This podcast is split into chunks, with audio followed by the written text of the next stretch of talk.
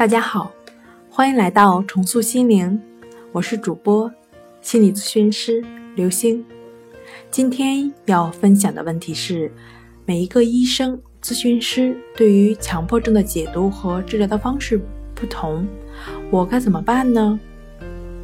首先，医生和咨询师的角度不同，医生站在医学的角度，咨询师站在心理学的角度。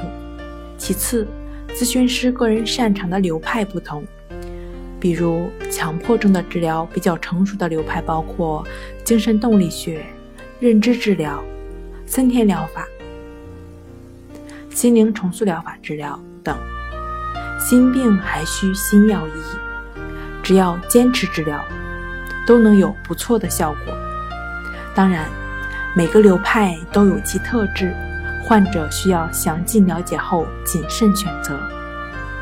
今天跟您分享到这儿，欢迎关注我们的微信公众账号“重塑心灵心理康复中心”，也可以添加幺三六九三零幺七七五零与专业的咨询师对话。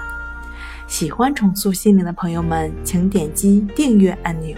那我们下期节目再见。